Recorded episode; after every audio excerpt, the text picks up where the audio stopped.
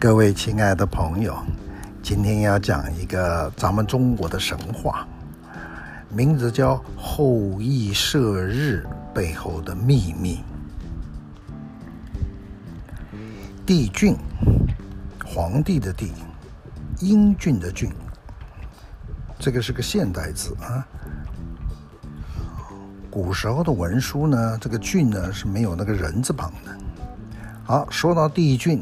他是我们中国上古神话中的正牌天帝，也就是远古掌管天地万物的最高大神。哎，简单说就是中国的上帝。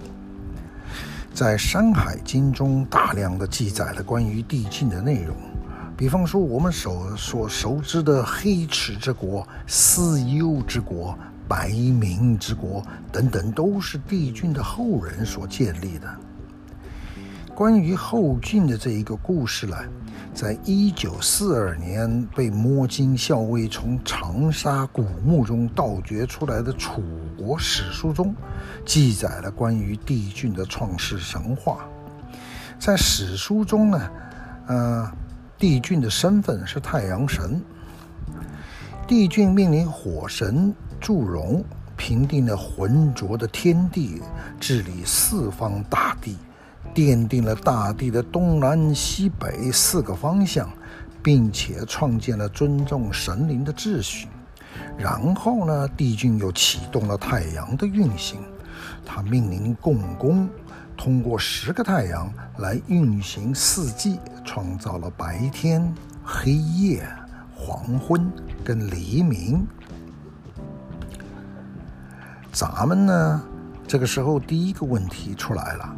这十个太阳从何而来呢？嘿，别担心，《山海经》中记载了十个太阳的来历。嗯，《山海经》中是这么写的：在遥远的东南海之外，有一个叫西河国的地方。西河国的女王就叫做西河，是帝俊的老婆。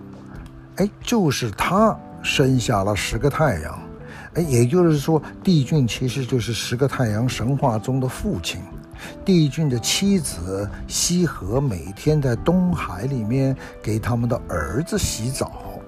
到了黎明将近的时候呢，女王会护送其中一个儿子从神树扶桑出发，在空中向西而行。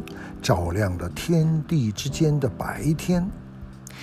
女王西河护送儿子的时候，驾驶着六条龙牵引的飞天神车，挥舞着长长的鞭子驱赶着神车，送着自己的儿子不断的前进，一直送到边境，再独自驾驶的飞天神车回到东边的扶桑。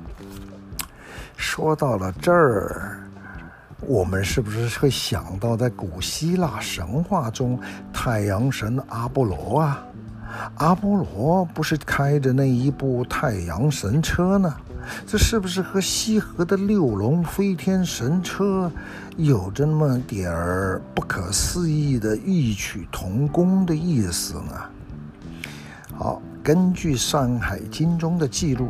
神树扶桑上面住的十只金鸟，每一只金鸟都背着一个太阳，一共正好就是十个太阳。哎，说到这个神树，听过或去看过四川成都博物馆里面的三星堆青铜神树，哎，那就是远古时代人们相信的神树。也就是一个最好的证明。三星堆博物馆十个太阳神话相关的背日金鸟跟扶桑神树，在这里都得到了考古证实。既然这个考古的确发现了神树相关的东西，帝俊和西河生了十个太阳的神话，不也就再度的被证实了吗？好，了解了十个太阳从哪儿来的之后呢，我们来谈谈关于射日的神话。关于射日呢，写的最详细，也影响到今天大家所说的这个《后羿射日》，就是西汉《淮南子》书中所描写的。书里面是这么写的：在上古时代，五帝之一帝尧，尧舜的尧，治理天下的时候呢，传说中的十个太阳哎，同时出现在天空之上。强烈的日光烤焦了草木庄稼，因为没有了粮食，老百姓开始饿肚子了。不仅如此，连稀奇古怪的上古神兽也都跑出来趁火打劫，伤害老百姓。于是呢，帝尧就派遣了大羿，在荒野中杀死了巨齿人兽。在大凶水中干掉了那个水火怪物，在恐怖的大山沼泽中收服了人面疯狗啊！收服了人面疯狗，那不就是今天的狗吗？好，洞庭湖斩断了吞象大蛇，桑树林桑树林里面逮住了大野猪，哈。顺便射落了天上多出来的太阳，啊，这个在《淮南子》这个版本射日神话中，射日啊，仅仅是大羿所做的诸多项目中的一个，而且仅仅用了轻描淡写的四个字“上射十日”，就一笔带过去了。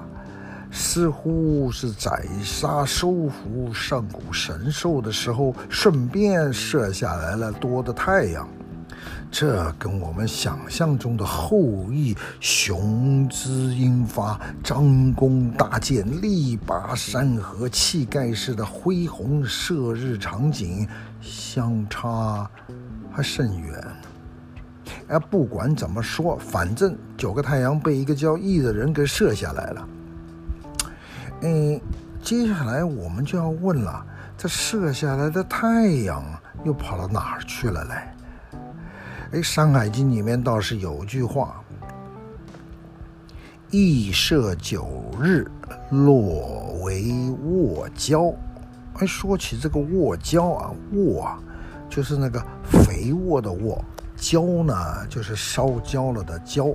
啊，说起这个沃焦啊，就非常有趣了。啊，古时候的人认为它是在遥远的东海之中，方圆四万里，厚达四万里，一块滚烫发热的大石头，也就是是，也就是说呢，被射落的九个太阳变成了沃焦啊，落进了东海之中。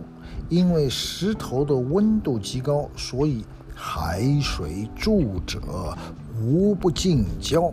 海水只要一接触到石头，就化成了水汽，所以被称为沃焦。沃焦这两个字，我们在俗话里面呢是找不到的，没这两个字。可是呢，在中国传到今天的宗教里面，沃焦可是有它的意思。在道教或佛教的经典当中，都传说。东海底下西南方，沃焦石下是阿鼻地狱，面积是九千个中国版图的大小啊！说啥？这这不比地球还大得多吗？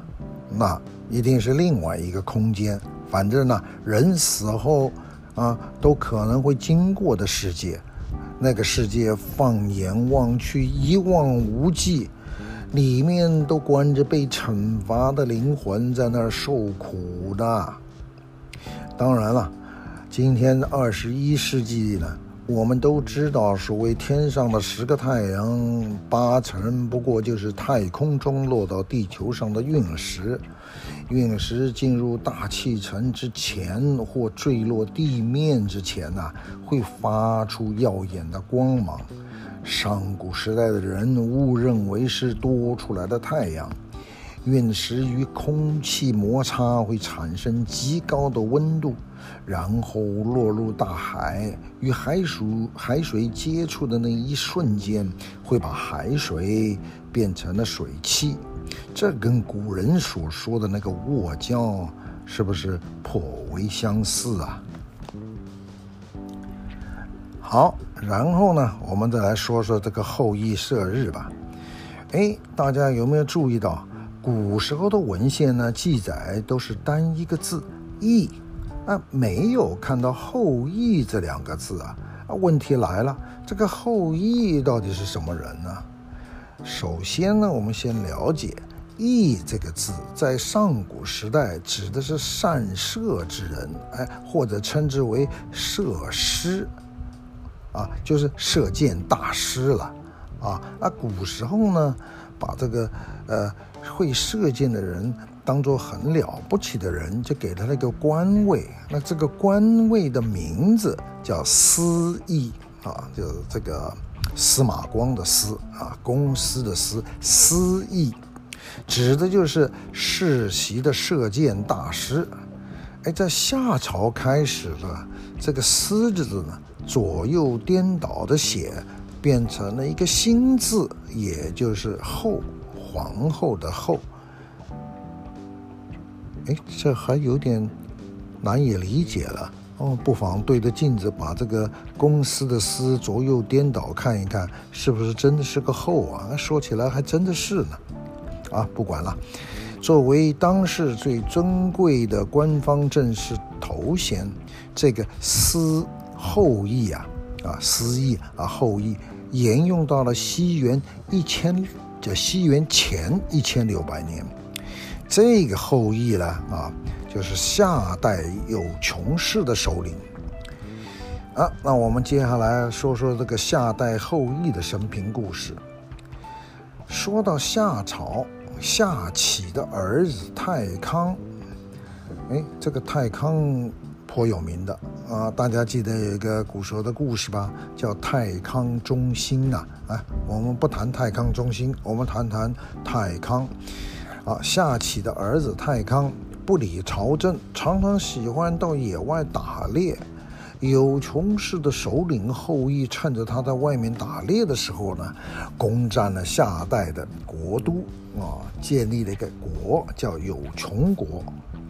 后羿呢，他最宠幸的大臣叫韩卓，他这个韩卓呢，跟后羿的小贵妃合谋，啊，在三年时间之内，陆陆续续害死了后羿身边四位亲信大臣。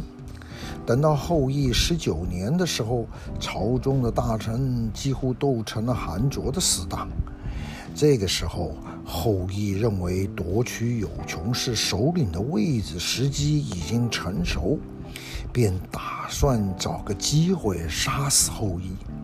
而不久，韩卓与后羿的小贵妃发生了人与人接触关系的时候，被酒醉后的后羿发现了。但是早已被剪除羽翼的后羿。哪是是韩卓的对手呢？反而被韩卓当场杀死在寝宫。韩卓随后就自立为王，改了国号叫韩，顺便就把后羿的小贵妃立为正妃。这这一年是西元前二零二一年，也就是韩卓元年。不过史书呢，上面说韩卓这个人呢，可糟糕了。他自立为王之后，残酷地屠杀有穷氏族人。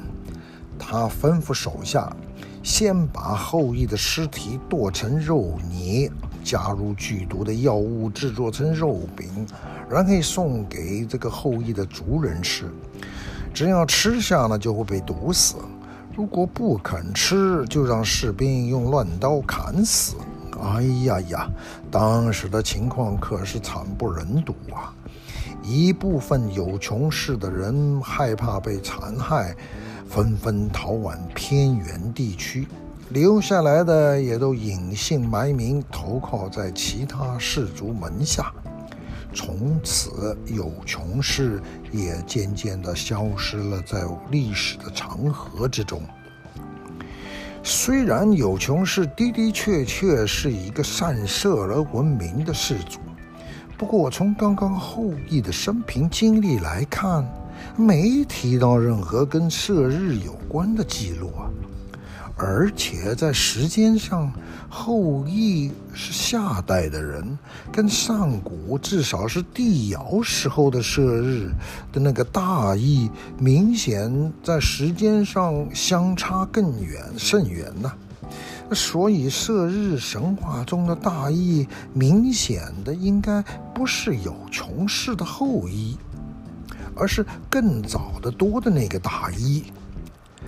神话史上一般称之他为羿。这么说来，我们一直说的后羿射日的神话，应该证明改成大羿射日，呃，来的更准确一些。好，我们来做个结论。也就是说，在十个太阳同时出来作乱的时候呢，天神上帝帝俊。送给了大羿红色的神弓跟短剑，然后呢，大羿就来到人间平乱，这也就解释了为什么大羿能够轻易地射下天上的太阳，因为帝君给了他具有神力的装备啊。啊，当然了，哎，最后还有一个大的问题，为什么太阳神帝俊会让大羿去射杀自己的儿子呢？他跟大羿之间又有着什么样的曲折故事呢？这一串的问号，下次再说吧。这故事好听吗，各位朋友？